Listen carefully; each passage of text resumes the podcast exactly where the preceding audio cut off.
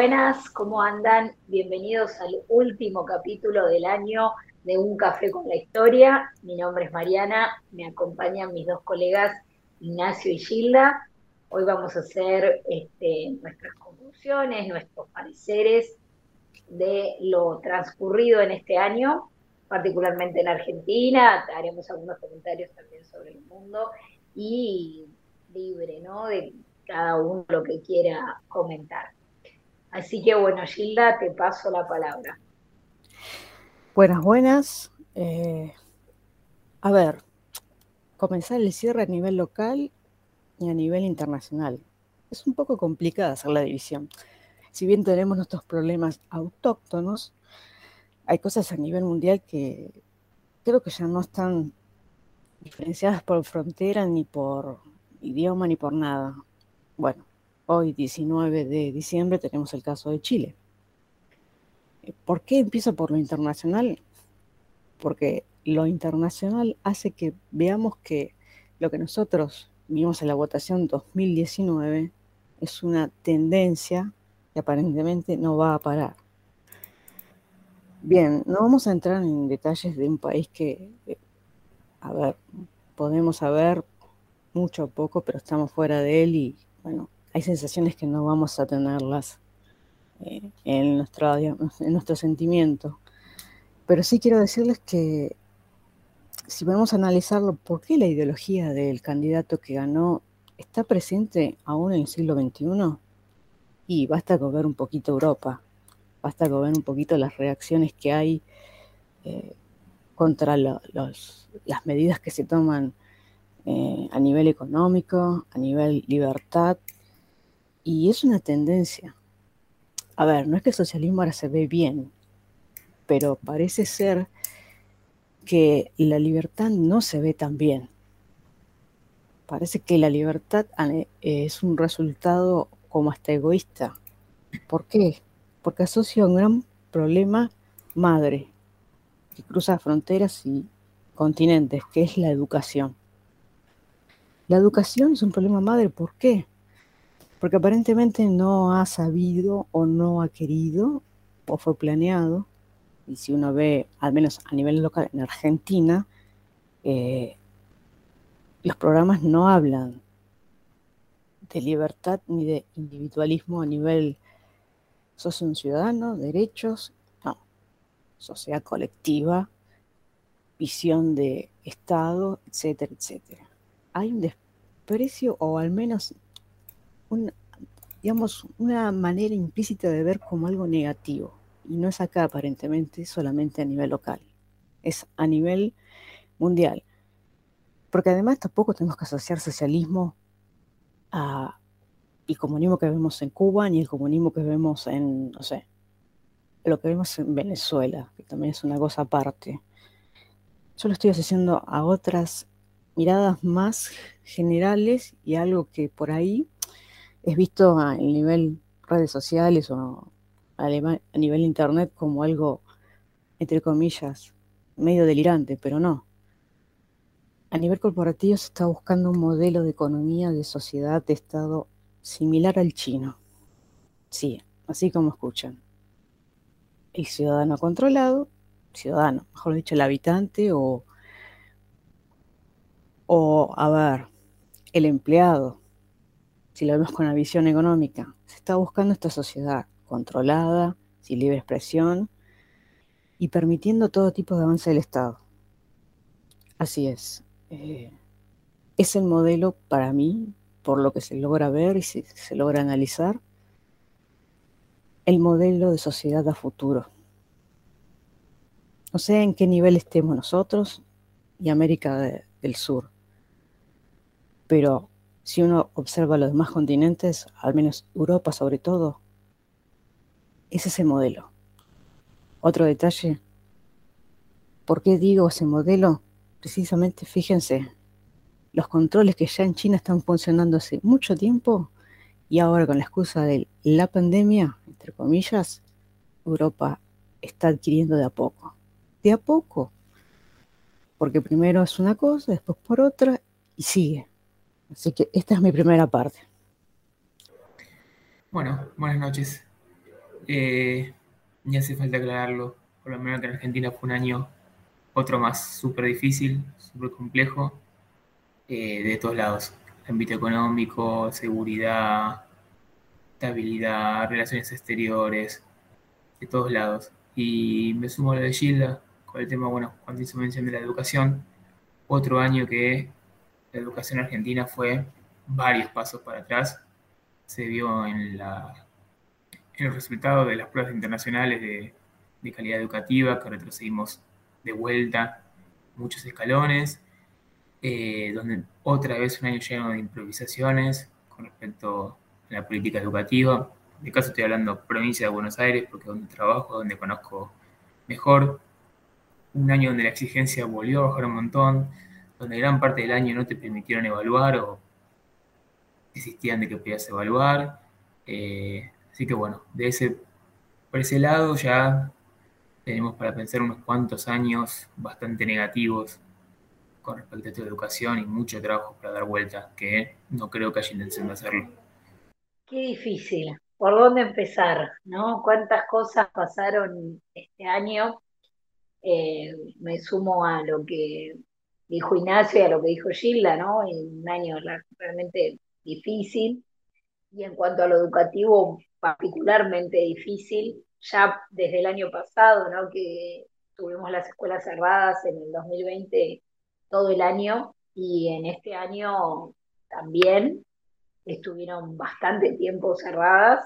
Eh, en Ciudad de Buenos Aires empezaron un poco antes con la presencialidad, en Provincia de Buenos Aires un poco después, pero bueno, la verdad es que la presencialidad tardó en, en volver, tardó mucho y las consecuencias se sienten. Se sienten desde lo más básico, desde, desde la lectura, ¿sí? desde la falta de comprensión en lo que se lee, eh, en matemática, en todo, se siente en todo. En la falta de hábito, se perdió el hábito de ir a la escuela, no se está contabilizando la cantidad de estudiantes que abandonaron la secundaria, por ejemplo. Eh, en Ciudad de Buenos Aires, que es el caso que conozco, no nos están permitiendo poner ausentes, por lo tanto no se está, eh, realmente no se está teniendo la estadística de quienes han abandonado, eh, o sea, no se está tomando en cuenta, no sé, querrán que le cierren los números, pero realmente es, es bastante serio el tema. Así que bueno, por el lado educativo ya el hecho de que las escuelas estuvieran cerradas bastante tiempo, estuvimos bastante mal. Y los resultados están a la vista y son bastante graves. Después, bueno, fue un año electoral. Un poco de lo electoral da un poco de esperanza por los resultados, algunos resultados, pero bueno, falta demasiado. Hace poquito se votó el presupuesto y en diputados por lo menos hubo una esperanza también en que la oposición no, no haya dado, digamos, los avales para que se apruebe ese presupuesto.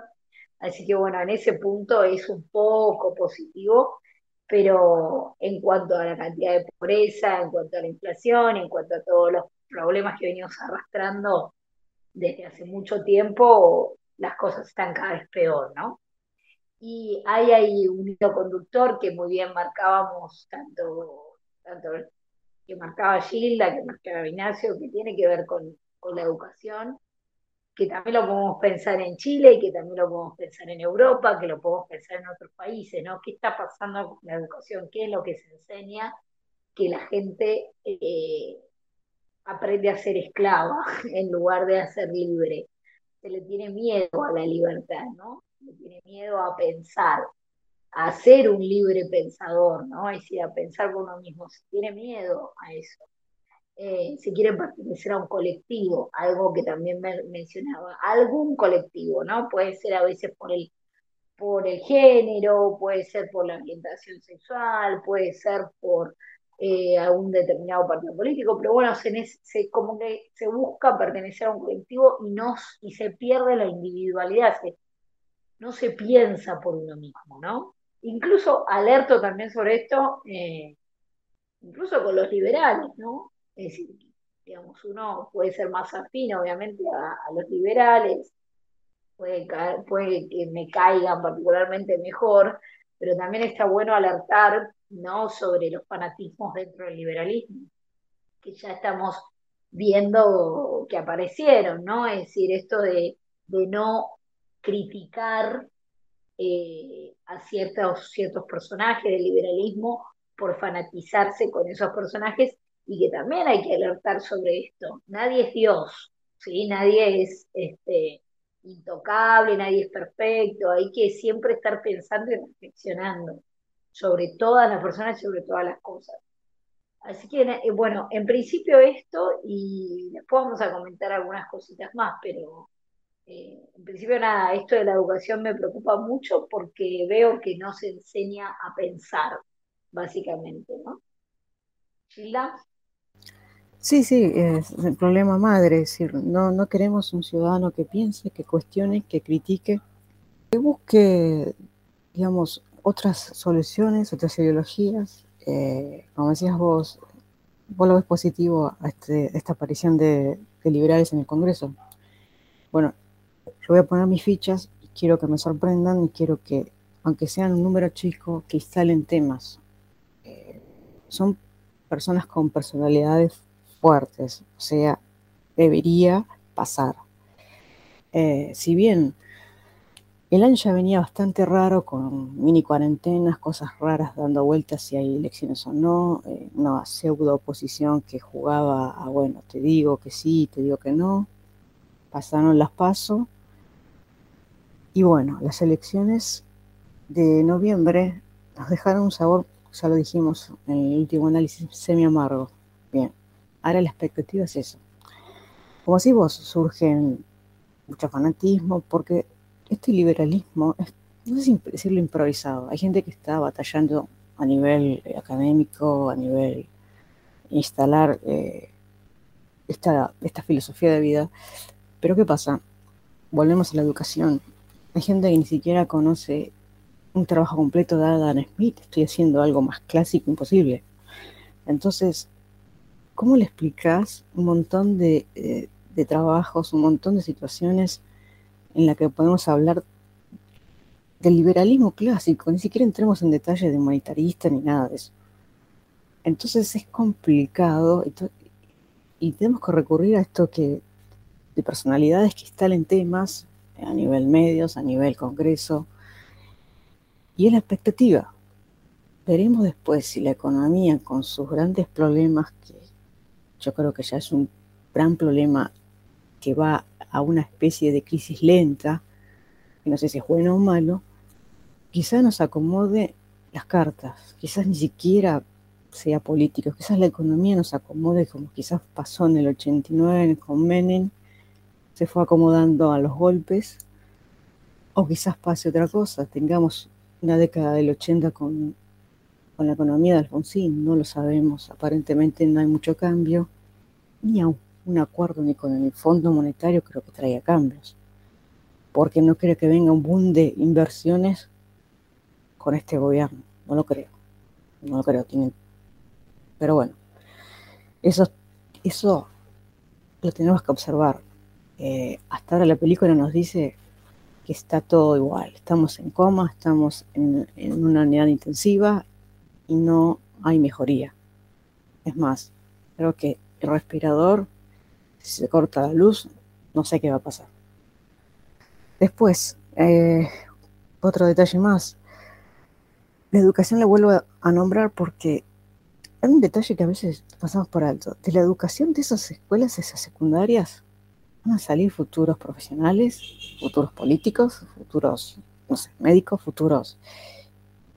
Y es grave que no tengamos ese respeto hacia la libertad del individuo, lo estamos viendo.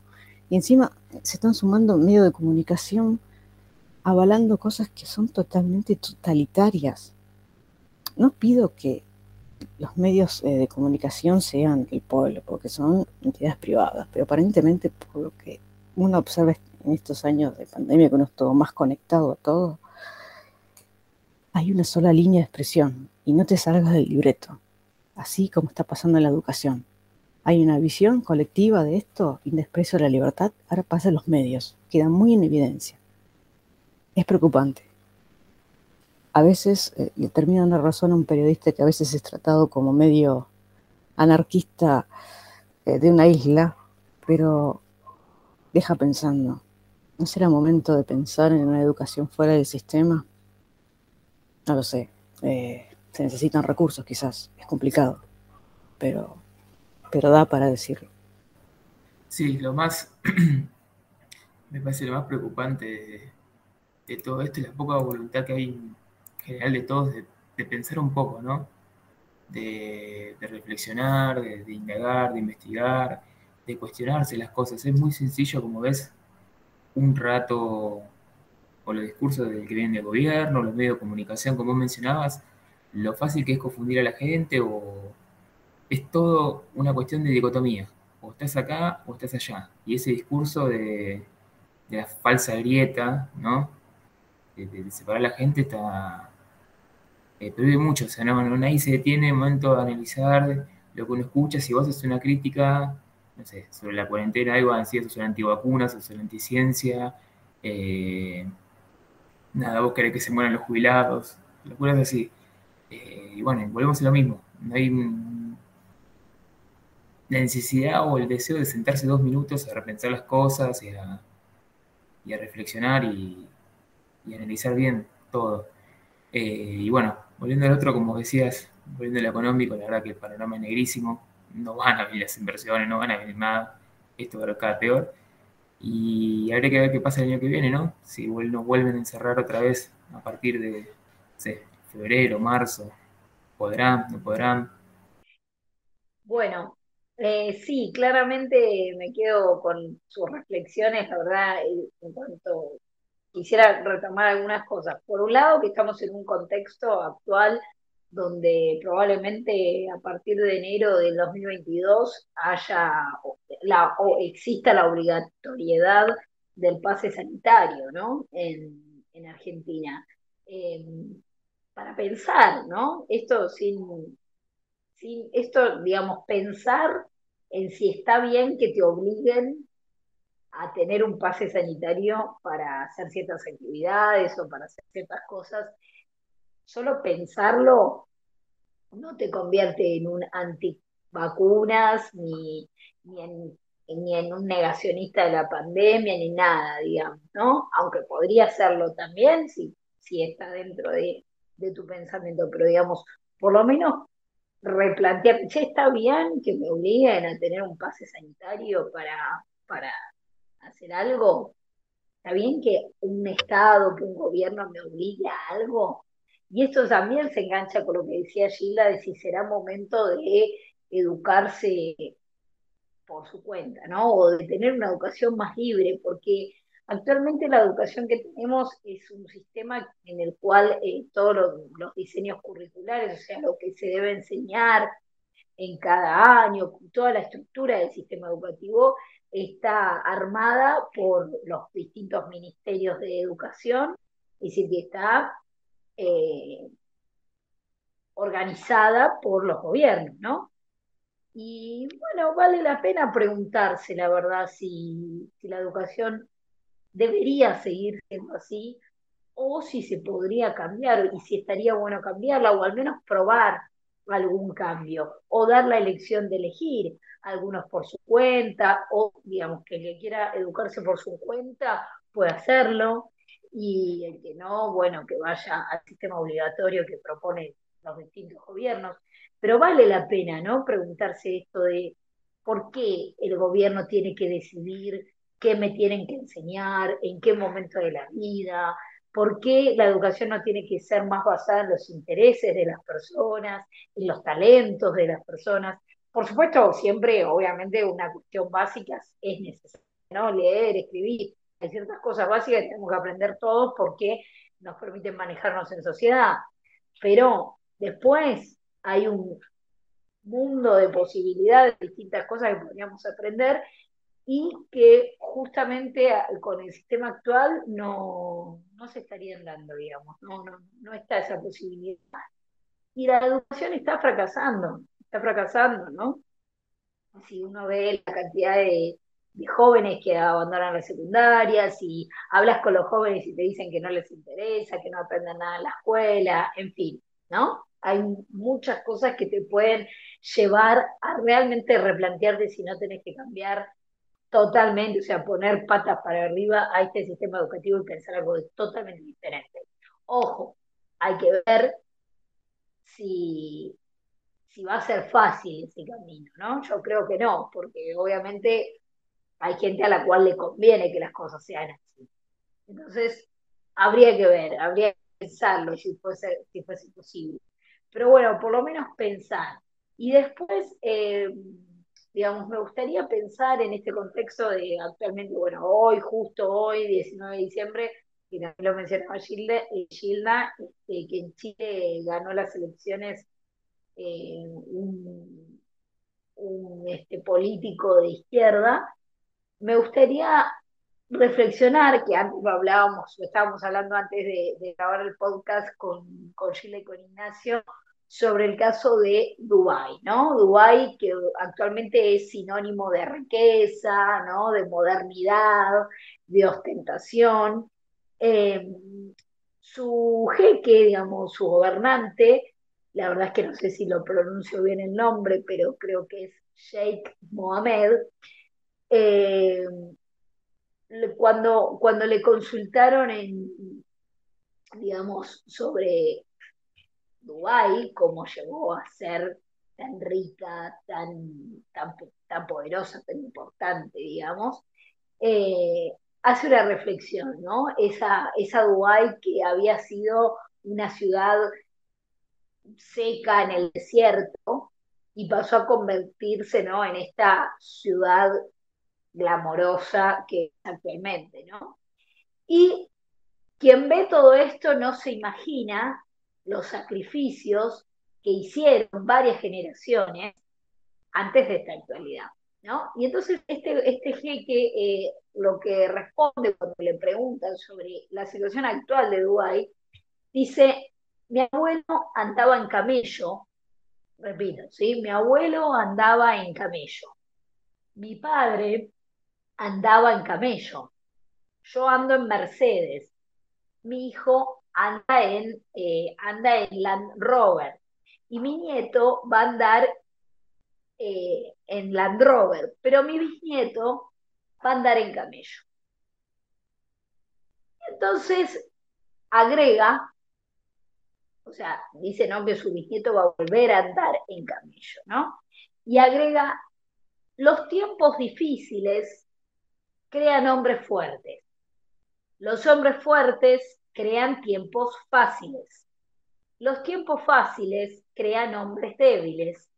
Los hombres débiles crean tiempos difíciles. Esta última, esta última reflexión, ¿no? De, de justamente los hombres débiles crean tiempos difíciles, me resulta como una visión del futuro probable que va a tener Chile de ahora en adelante. Ojalá me equivoque, pero es muy probable. Y bueno, necesitamos volver a generar, creo, seres humanos fuertes que vuelvan a crear tiempos buenos. Espero que no solo fáciles, sino tiempos buenos. ¿no? Esto de, de volver a generar generaciones que valoren el esfuerzo, que valoren el trabajo, que estén dispuestas a hacer el esfuerzo para volver a ser, por ejemplo, en el caso de Argentina, un, país vivible, ¿no? Un país vivible, al menos vivible. Gilda. Bueno, yo para ir cerrando un poco, no nos olvidemos de estas fechas, eh, siempre son sensibles porque nuestro 2001 eh, nos marcó y nos está marcando. Esperemos que Chile no esté viviendo su 2001. Aunque me temo que va por ahí, pero quiero equivocarme. Después, un poquito de hablar de que esto decías del pase sanitario. Eh, está bien, estamos afortunadamente en este caso en el tercer mundo.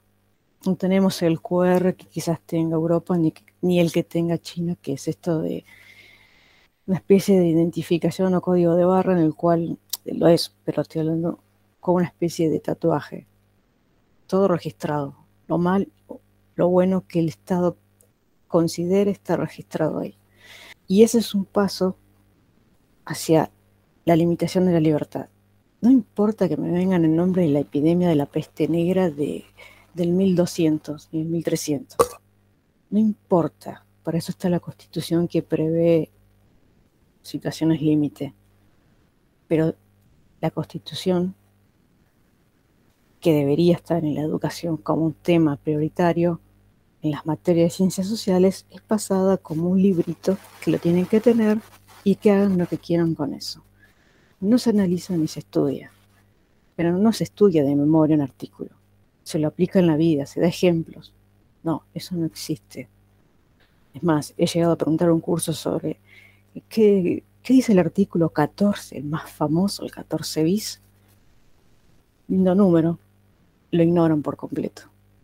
Y han pasado profesores, han pasado docentes de primaria. Prácticamente es un librito de cocina un gran paso para crear ciudadanos esclavos. Sí, es dramático, pero es la realidad. El pase sanitario argentino, que me podrán decir que es inaplicable, etcétera, etcétera, pero es el primer paso. De nosotros depende su éxito futuro, su éxito momentáneo, el que sea. De nosotros depende. Repito, no voy a discutir la epidemia ni lo que sea médico. Solamente voy a discutir lo que es la libertad del individuo y sus derechos. Porque los derechos, una vez que se anulan, no son fáciles de volver a reconquistar. Porque en nombre de una crisis, de algo excepcional, vuelve a suceder otra vez. Y no estoy hablando de un gobierno. Esto va más allá.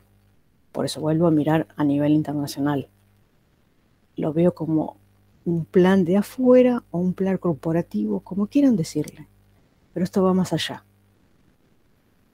Eh, hay información en la red, hay que aprender a filtrar, hay que ser autodidacta en eso y hay que guiarse por los valores de uno, por los valores que fueron inculcados a nivel familiar o los que pudieron rescatar académicamente. Pero esa es la única salida para mantenernos libres, a pesar de todo lo que pase afuera, y quieran imponerlo adentro, porque esto y otras cosas más que ya le hemos hablado, pero que quizás merezcan un capítulo aparte, como la ideología de género, como la eutanasia, el aborto que se logró imponer y otras cosas más que van a venir, son planificaciones exteriores a nivel internacional. Chicos, esta no es una agenda nuestra. Quizás alguien la tenga, pero no es una agenda que nos esté quitando tiempo pensando ni, quiero saber cómo se resuelve. Así que estemos atentos, defendamos nuestra libertad, porque si no la defendemos cada uno, no la va a defender nadie. La constitución es hora de sacarla de, de la biblioteca y empezar a releerla. No porque ignoremos, porque quizás hay gente que tiene unos artículos más frescos que otros pero ahí está todo. No hay momentos excepcionales. Ni la peste negra, repito, que se llevó a media Europa. No. No hay nada que justifique que un individuo pierda derechos. No hay nada. Y la dictadura es eso. La dictadura es a la fuerza. Nadie lo quiere perder y lo pierde porque hay una violencia. Entiéndase. A veces la violencia no es con un arma. Son con decretos, son con regulaciones que están fuera de la ley y la Constitución avala esa desobediencia civil. Lo que estoy diciendo es, revelan la Constitución, cuiden sus derechos. Hasta acá, por este 2021.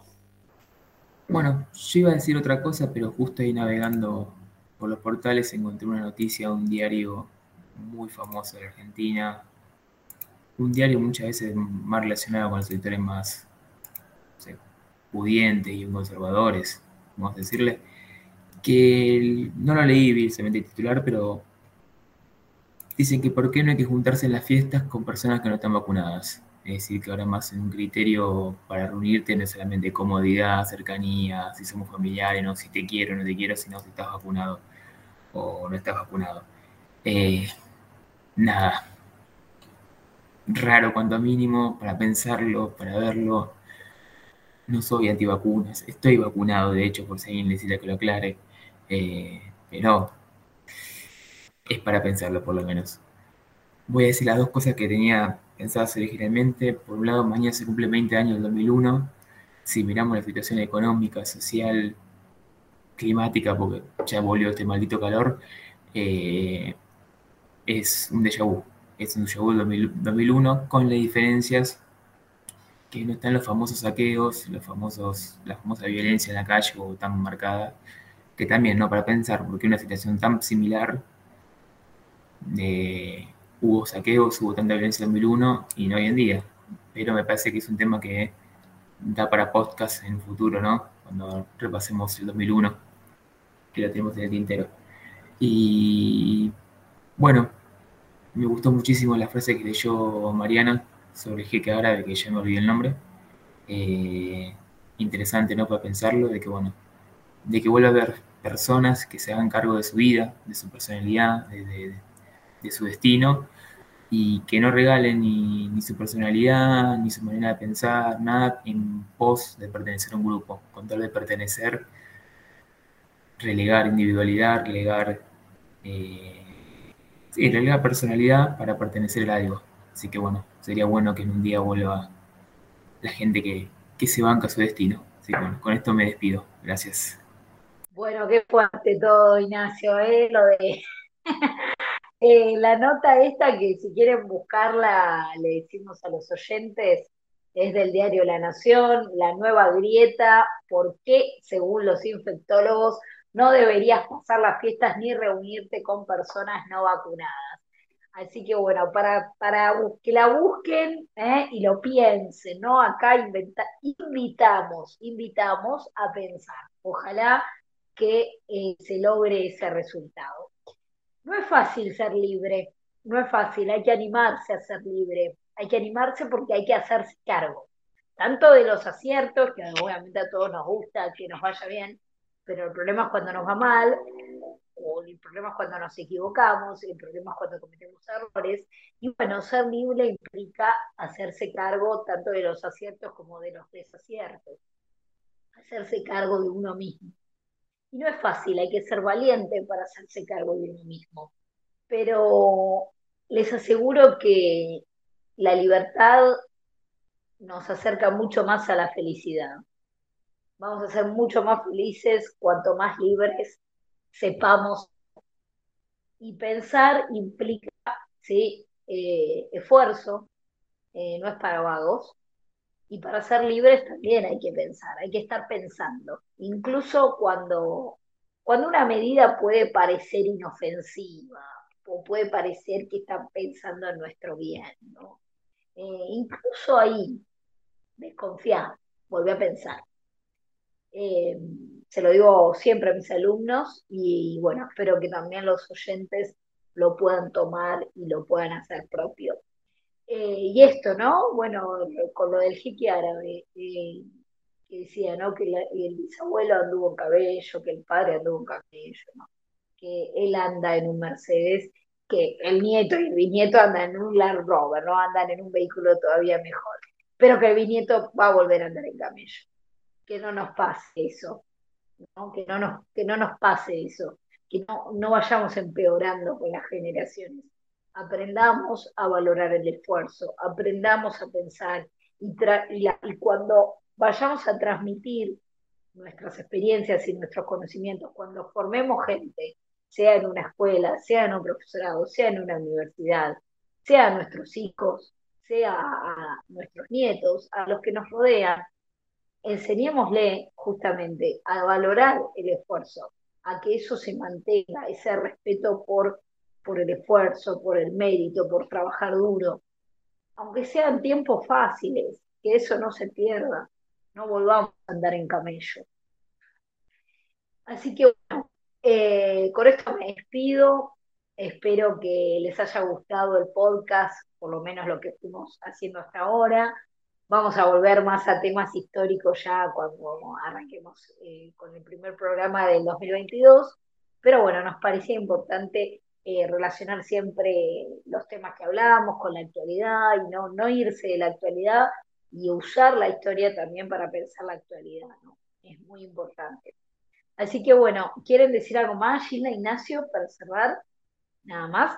Perfecto. Entonces nos despedimos, nos vamos a volver a encontrar en el primer programa del 2022.